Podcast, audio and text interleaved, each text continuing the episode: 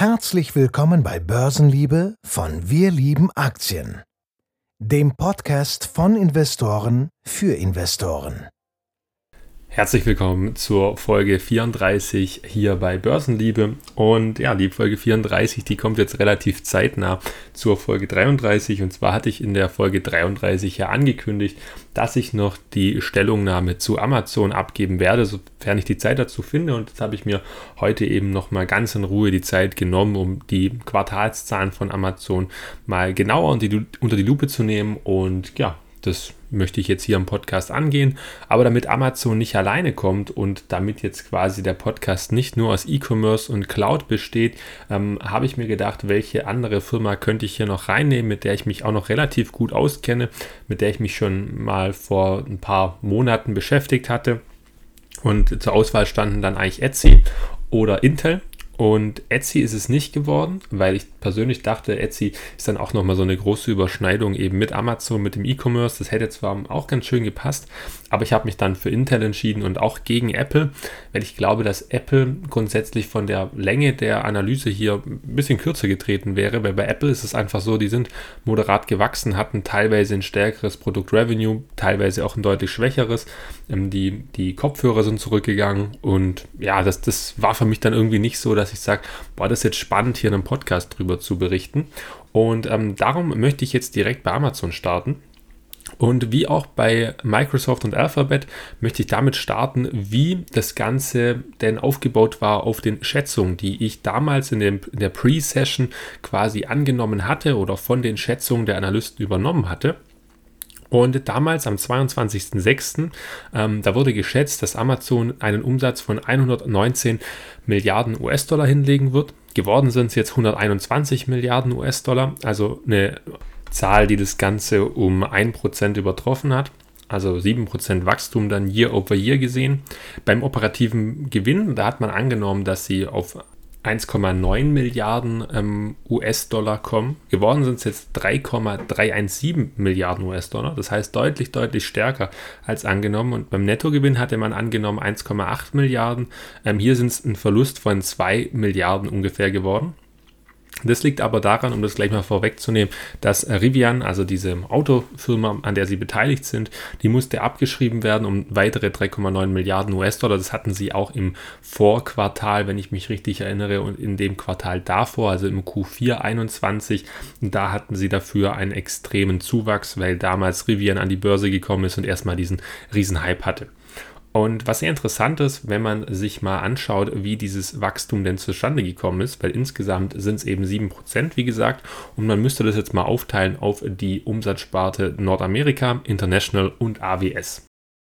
Und wenn wir da beim E-Commerce-Geschäft anfangen, also da zähle ich jetzt mal den USA-Teil und eben den International-Teil dazu. Da ist ja nach meinem Verständnis sind da eben auch die ähm, die Werbeumsätze drin oder eben auch die, ähm, die Subscription Services, dann hat man hier im USA-Geschäft ein Wachstum von 10% erreichen können, also noch verhältnismäßig ordentlich, gerade wenn man mal vergleicht, wie es Zalando oder ähm, anderen Wachstumsfirmen in Deutschland ging, die auch die Hauptumsätze mit dem ähm, E-Commerce eben machen. Und gleichzeitig ist aber das E-Commerce-Segment im internationalen Segment um 12% runtergefahren und man hatte auch eine deutlich äh, negative EBIT-Marge. Und in den USA war man so break-even knapp, also auch so leicht negativ in dem Segment, aber an sich ähm, war man tatsächlich auch eher negativ. Und das Ganze, das ist auch noch so ein bisschen untermauert, wenn man mal schaut, wie das Wachstum der Online-Stores insgesamt aussieht bei den Wachstum der Online-Stores. Da hat man nämlich 0% Wachstum hinlegen können. Das Marktplatzsegment konnte man um 13% steigern. Also das Marktplatzsegment und die Online-Stores vielleicht mal kurz unterschieden. Ähm, die Online-Stores sind quasi in dem Segment, wo Amazon selber als Käufer bzw. Verkäufer auftritt. Und beim Marktplatzsegment, da haben sie den Vorteil, dass sie nur als, ähm, ja, als, als Vermittler quasi auftreten. Also quasi ihr als Kunde geht auf die Plattform, kauft bei Amazon Amazon und ein anderer verkauft. Also nicht Amazon tritt als Verkäufer auf, sondern ein, ein Dritter und sie vermitteln nur den Umsatz und bekommen dafür dann ein gewisses Fee. Und so funktioniert quasi das System eigentlich am besten für Amazon, weil sie am wenigsten Risiko haben, aber gleichzeitig auch deutlich profitabler arbeiten können. Die Abo-Umsätze, die sind um 14% gestiegen und was sehr interessant ist, dass die Abo-Umsätze jetzt auch so um die 8,7 Milliarden US-Dollar einspielen und ähm, das Wachstum, denke ich, zum Großteil kommt auch durch die Preiserhöhung, die es in Amerika schon seit Ende 2021 ähm, eben gab. Und die kommen jetzt ja auch in Deutschland zum Tragen. Und so denke ich auch, dass sie allgemein die Profitabilität steigern können, aber eben auch das Wachstum vorantreiben können. Und dann noch das letzte Segment, das ich hier noch in diesem E-Commerce-Segment anschauen möchte, sind die Werbeumsätze. Und die Werbeumsätze, die sind um 21% gestiegen. So, jetzt hatte ich im vorhergehenden Podcast ja schon über Alphabet und über Meta gesprochen und die sind beide deutlich langsamer gewachsen. Wenn man mal Alphabet heranzieht, dann waren das um die 13,5% beim Search-Business und um die 5% bei YouTube. Und da sind 21% natürlich schon auch eine Hausnummer. Klar, äh, Amazon ist noch deutlich kleiner. Die haben aber auch schon immerhin einen Umsatz von 8,7 Milliarden US-Dollar in diesem Werbesegment. Und das heißt, da sind sie auch kein kleiner Player. Ähm, sie werden wohl langfristig nur so wachsen können, wie die allgemeine Amazon-Plattform wächst. Ja, also mal schauen, wie der E-Commerce-Trend dann langfristig wächst und wie dann natürlich auch das Marktplatzsegment wachsen kann. Ähm, aber an sich ist es schon noch ein Outperforming im Vergleich zum gesamten Werbemarkt. Das finde ich, muss man schon hervorheben und bringt auf jeden Fall auch ähm, diese, diese Zahlen, bringt es auf alle Fälle auch ähm, wieder. Wenn man jetzt mal das alles zusammenzieht, dann muss man sagen, dass wahrscheinlich ohne die Abo-Einnahmen, ohne die Werbeumsätze und ja, den Marktplatz kann man schlecht rausrechnen, aber allein ohne diese zwei Segmente, dann hätte wahrscheinlich diese Marge im ähm, USA-Geschäft und natürlich auch im, ähm, im internationalen Segment deutlich, deutlich schlechter abgeschlossen. Dann wären die wahrscheinlich noch viel, viel höher ausgefallen und ich denke, dass ähm, Amazon so auf jeden Fall noch mehr oder weniger gerettet wird. Aber gerettet ist natürlich das falsche Wort, wenn man über AWS spricht, weil AWS, die konnten die Umsätze immer noch um 33 Prozent steigern. Das ist, wenn man sich jetzt nochmal an Azure oder an die Google Cloud erinnert. Azure ist nämlich mit 40 Prozent gewachsen und die Google Cloud so mit knapp 36%. Prozent dann ist es erstmal langsamer und wirkt jetzt erstmal schlechter, in Anführungszeichen schlechter. Aber man darf halt nicht vergessen, dass Amazon an sich ähm, deutlich größer ist als beide. Unbedingt, nicht unbedingt deutlich größer als Azure. Ähm, diese Zahl weiß ich jetzt gar nicht ganz genau, aber Azure müsste jetzt so annähernd gleich groß sein, aber eben die Google Cloud ist schon nochmal deutlich kleiner, also um so den Faktor 3 ungefähr kleiner. Und trotzdem muss man, finde ich, halt sehen, dass Amazon an sich langsamer wächst als diese zwei Konkurrenten. Das heißt, man hat so, ähm, ja, man hat, man, man verliert so ganz leicht Marktanteile, aber das ist absolut verkraftbar. Also selbst wenn jetzt nächstes Jahr Azure größer werden sollte als AWS, sehe ich da kein großes Problem drin. Die Profitabilität von Azure ist übrigens sehr bemerkenswert. Die ist bei ähm, 29% EBIT-Marge und das gibt dann einen operativen Gewinn von 5,715 Milliarden US-Dollar. Ähm, das heißt, ohne AWS wäre Amazon natürlich komplett negativ gewesen, was ähm, den operativen und damit auch den Nettogewinn angeht. Im Nettogewinn waren sie ja negativ, aber wie gesagt, ähm, quasi auch was Cash wirksam angeht. Dann gehen wir mal weiter und zwar gehen wir in den Cashflow rein, weil Amazon selber misst sich ja auch gerne am Cashflow und erstmal beim Operating Cashflow, also bei dem Cash, das durch die operative Tätigkeit hängen bleibt, das ist 40% geringer als das von 2021. Hier nochmal kurz zur Einordnung. Das ist der operative Cashflow der letzten zwölf Monate. Und der ist wirklich jetzt ähm, ja, seit drei oder vier Quartalen eigentlich rückläufig, beziehungsweise wenn man ganz strikt ist, dann eigentlich rückläufig seit genau einem Jahr. Und seit genau einem Jahr verliert Amazon quasi ähm, nicht Cash, aber sie, sie generieren weniger Cash. Und auch äh, das betrifft natürlich auch den Free Cashflow, also sie werden auch dementsprechend immer weniger Cash generieren weil sie immer stärker investieren. Also die ganze Investmentquote, die sie hatten, die ist jetzt ordentlich hochgefahren worden. Allein eben in den letzten zwölf Monaten waren es über 59 Milliarden US-Dollar. Und wenn man jetzt mal ein bisschen rechnet, dann hat man 35,5 Milliarden operativen Cashflow und 59 Milliarden Investitionen, also ein Free Cashflow von minus 23,5 Milliarden US-Dollar. Vielleicht zum Ende der Amazon-Zahlen noch ganz kurz einen Blick auf die Bilanz. Ähm, die ist nicht ganz so spektakulär, aber was ich schon sehe oder was man schon auch sieht, ist, dass Amazon wirklich weiter aggressiv in das komplette Netzwerk investiert und das querbeet, weil man sieht, der Goodwill ist erstmal um 5 Milliarden gestiegen im Vergleich zum Dezember. Also das heißt, im Vergleich zum Dezember ist das schon, also es sind sechs Monate und da 5 Milliarden Goodwill, das zeigt auch schon Investitionen, die getätigt worden sind. Dann hat man ähm, die, die liquiden Mittel deutlich abgebaut um ungefähr 30 Milliarden US-Dollar, sogar ein bisschen mehr. Ähm, und das Inventory, also die Waren, hatten sich auch ein bisschen aufgestaut, aber das hält sich noch so in Grenzen. Insgesamt ist also die Bilanz ein bisschen schlechter geworden. Minimal. Also es ist aber nichts, wo man irgendwie besorgniserregend sein müsste, in meinen Augen. Ähm, wenn man ein Fazit insgesamt sieht, dann muss ich sagen, ist Amazon für mich weiterhin sehr, sehr solide, sehr spannend und auch mit einem extrem tiefen Burggraben. Ich glaube, da brauche ich keinem was erzählen. Amazon hat mit einem der größten Burggraben, die wir so weltweit haben, weil sie überall so ihre Tentakel drin haben. Ähm, das KUV liegt bei 2,63, finde ich gerade am aussagekräftigsten, weil das KGV liegt bei über 2000, weil eben 2022 kein großer Gewinn ähm, erwartet wird gerade so ein Break-Even eben und weswegen dann die KGV-Spanne relativ unaussagekräftig ist. Ich habe meine Position vor ein paar Wochen vervollständigt und bin jetzt erstmal vollkommen zufrieden mit meiner Position und auch mit dem, in Anführungszeichen, mit dem Timing der Investition auch stand jetzt sehr zufrieden. Ähm, in dem Fall bleibe ich positiv gestimmt äh, und schaue einfach mal, wie sich das Ganze weiterentwickelt. Und ja, ich finde sie immer noch, wie gesagt, attraktiv bewertet, aber keine Kaufentscheidung, äh, keine Kaufempfehlung in dem Zusammenhang. Ähm, macht das Ganze selber von eurem Research abhängig. Ich versuche hier nur meine Ideen weiterzugeben. Kommen wir jetzt zu Intel und ich glaube, bei Intel ist es jetzt gerade hier auch für mich wichtig, dass ich ein gewisses Feingefühl habe, weil viele, ähm, zumindest kommt es mir so vor, sind in Intel investiert, weil sie wohl irgendwie ähm, den Vergleich mit AMD oder Nvidia gemacht haben und gesehen haben, wie viel Aufholpotenzial da potenziell ist. Und jetzt sind die Zahlen rausgekommen und da kam eine ganz schöne Ernüchterungswelle, wo ich glaube, Intel in der Spitze nochmal 11% verloren hat und die haben ja in den letzten Wochen schon nicht wirklich gut performt. Aber schauen wir uns die Zahlen mal komplett nüchtern zusammen an.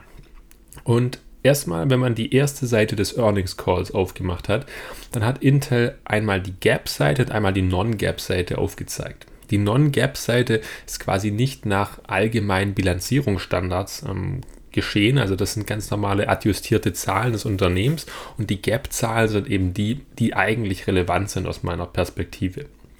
Und ich beziehe mich jetzt erstmal auch nur auf die Gap-Zahlen. Und wenn ich mir da das Ganze anschaue, haben sie einen Umsatzrückgang von 22 Prozent erstmal.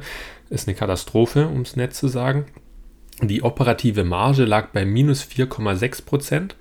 Ähm, und das Netto-Income, also das, das, ja, das komplette äh, der Gewinn am Ende des Tages nach Steuern liegt bei minus 5 Milliarden, äh 0,5 Milliarden US-Dollar. Also 500 Millionen US-Dollar, um so zu sagen. Und nur damit ihr mal einen Vergleich habt, was der Unterschied in diesem Zusammenhang zwischen Gap und Non-Gap ist. Ich hatte ja gesagt, die operative Marge liegt bei minus 4,6% und Non-Gap lag die bei 9,2%.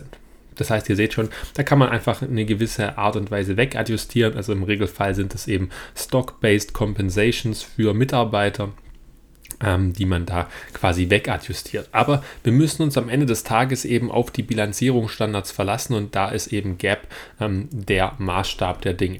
Und wenn wir uns jetzt mal anschauen, wir haben zwar einen Umsatzrückgang, aber wir hatten auch eine negative operative Marge. Und da müssen wir uns natürlich fragen, woher kommt denn dieser negative Gewinn am Ende des Tages?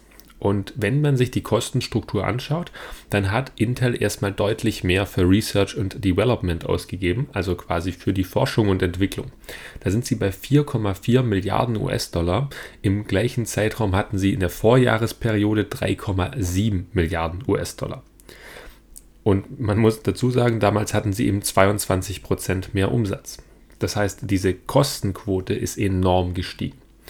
Gleichzeitig, obwohl sie weniger verkauft haben, das, das finde ich ein wichtiger Punkt, den man hier ähm, hinzufügen muss, sind die Marketingausgaben um 200 Millionen US-Dollar auf 1,8 Milliarden gestiegen. Das heißt, wenn man jetzt mal aufs Produkt herunterrechnet, das ist vielleicht in der Chip-Branche nicht ganz so üblich, aber man kann das, finde ich, gut mal machen, um zu sehen, wie effektiv sie arbeiten. Da sind diese, die, die, die Marketingaufwendung pro verkauftem Stück deutlich gestiegen. Und das ist natürlich erstmal für die operative Entwicklung extrem schädlich. Und bevor wir jetzt hier quasi noch in das Cashflow-Statement einsteigen und schauen, wie viel ist am Schluss noch bei Intel hängen geblieben oder wie viel Verlust haben sie am Ende des Tages gemacht, wollte ich mal noch einen Blick mit euch auf die einzelnen Segmente werfen. Weil Intel an sich hat verschiedene Segmente. Sie haben einmal das Client Computing, also quasi diese Computerchips, die ähm, normalen Chips, für die sie eben bekannt sind. Dann haben sie die Data Center und IE Group, ähm, dann Net Network and Edge Computing oder Edge Group, ähm, Mobileye beispielsweise und Intel Foundry Services. Ähm, und was ganz auffällig ist, bei, von den Top 3 Umsatzeinnahmequellen sind zwei sehr stark negativ. Der größte Umsatzanteil, den macht nämlich noch dieses Client Computing Group, also die ganz normalen Computerchips aus und die sind 25% gesunken. Das zweitgrößte Segment, also die Datenzentren, die sind auch um 16% gesunken und danach kommen drei Segmente, die eher kleiner sind. Zwei davon machen nicht mal eine halbe Milliarde US-Dollar an Umsatz und wir haben ja gesehen, Intel macht insgesamt 15 Milliarden US-Dollar Umsatz. Ähm, zwei von denen sind, oder die drei sind dann eben noch gewachsen, also diese folgenden drei Segmente sind gewachsen und am stärksten und am besten war es hier einfach Mobileye. Und Mobileye ist wirklich so die einzige Goldgrube, die Intel derzeit noch vorzuweisen hat. Die wollten sie auch nach meinem Verständnis eigentlich im Juni an die Börse bringen. Ich denke aber, diese, dieser, dieses Börsenlisting, das hat sich bewusst verschoben, einfach weil auch die komplette Stimmung an der Börse gerade absolut nicht gut ist und vielleicht, weil man dann noch schlechter in den Zahlen von Intel aussehen würde und dass man dann sagt, das ist quasi noch unser Goldstück, das wir zurückbehalten. Weil man muss sagen, Mobileye macht 460 Millionen US-Dollar Umsatz im Q2 2022 und ist um 41 Prozent gestiegen. Das ist wirklich sehr, sehr stark und dabei ist man auch relativ profitabel. Ähm, also, das heißt relativ, eigentlich sehr stark profitabel und das ist eigentlich der komplette Gegenpart zu ähm, Googles Waymo oder zu Tesla. Ähm, Technologie, die auch zum autonomen Fahren eben geht. Ähm, Uber oder Uber, die haben auch ähm, so eine Technologie entwickelt, aber im Endeffekt Mobileye ist hier schon eine der führenden Marken und die hat auch schon viele Kooperationen. Und dementsprechend sehe ich hier auch ein Riesenpotenzial von Mobileye. Die Frage ist nur, kann Mobileye alleine diesen Marktwert von Intel rechtfertigen? Wahrscheinlich eher nicht. Wenn man mal weiterspinnt, dann hat Intel natürlich auch die Fantasie, dass sie mal sowas werden, so ein Auftragsfertiger wie TSMC. Das Problem ist, hier muss es irgendwo haken, weil die Umsätze dieser Auftragsfertigung, die sind um 54 Prozent rückläufig im Vergleich zum zweiten Quartal 2021. Ähm, und jetzt kann man spekulieren, woran es liegt, entweder an der Nachfrage oder an der Möglichkeit, die Intel hat, oder an den Preisen, die Intel hat. Diese Möglichkeiten gibt es am Ende des Tages und wahrscheinlich ist es eine Kombination aus allem. Am schlimmsten wäre es für mich, aber da müsste ich sagen, muss ich mich noch tiefer mit befassen oder hätte ich mich jetzt noch tiefer mit befassen müssen, habe ich auf die Schnelle nicht rausgefunden, ähm, wäre es, wenn Intel die Technologie nicht hat, so zu produzieren, ähm, wie es die Kunden haben wollen würden ich denke, dass das auch ein großer Faktor sein wird, weil TSMC, die gehen schon auf die 2 Nanometer ähm, Produktionsqualität, also dass die Chips noch kleiner werden und ich denke, Intel, ähm, die können das noch nicht. Denen fehlen da die Technologien, denen fehlen da de, das Research und das versuchen sie ja auch ein bisschen zu kompensieren, ähm, was ich daran jetzt ausmache, dass sie eben die Kosten da sehr, sehr stark steigern. Und durch so schwache Gewinnkennziffern und natürlich auch Umsatzwachstumsraten ist es kein Wunder, dass die Bilanz auch schlechter wird. Intel investiert viel, auch in Europa. Man liest, dass sie in Deutschland eine Produktionsstätte bauen möchten mit sehr, sehr vielen Angestellten. Das kostet unfassbar viel Geld. Aber unabhängig davon hat Intel bilanziell auch andere Probleme. Zum einen sind natürlich die Cash-Reserven insgesamt leicht runtergegangen. Das finde ich aber relativ wenig problematisch. Problematischer wird es viel, viel mehr, wenn man sich mal den Warenbestand anschaut. Also rein, wie viele Produkte Intel denn jetzt auf Lager hat. Und das sind über 4,4 Milliarden fertige Produkte, die sie jetzt im, in der Bilanz ausweisen. Zum Vergleich, im Vorjahreszeitraum waren es 2,679 Milliarden. Das heißt, Intel bekommt diese Produkte nicht mehr ganz in den Umlauf. Oder anders gesagt, nicht verkauft. Ähm, die liegen jetzt im Lager rum, auf gut Deutsch gesagt. Und dabei werden sie nicht besser, mit Sicherheit nicht. Wenn du jetzt die Nachfrage nicht so stark hast, hast du die in Zukunft wahrscheinlich auch nicht. Jetzt hat Intel relativ viel investiert. Jetzt müssen sie quasi hoffen, dass sie dieses, diese Produkte wegbekommen und das wirklich nur an der derzeit wirtschaftlich angespannteren Position ist.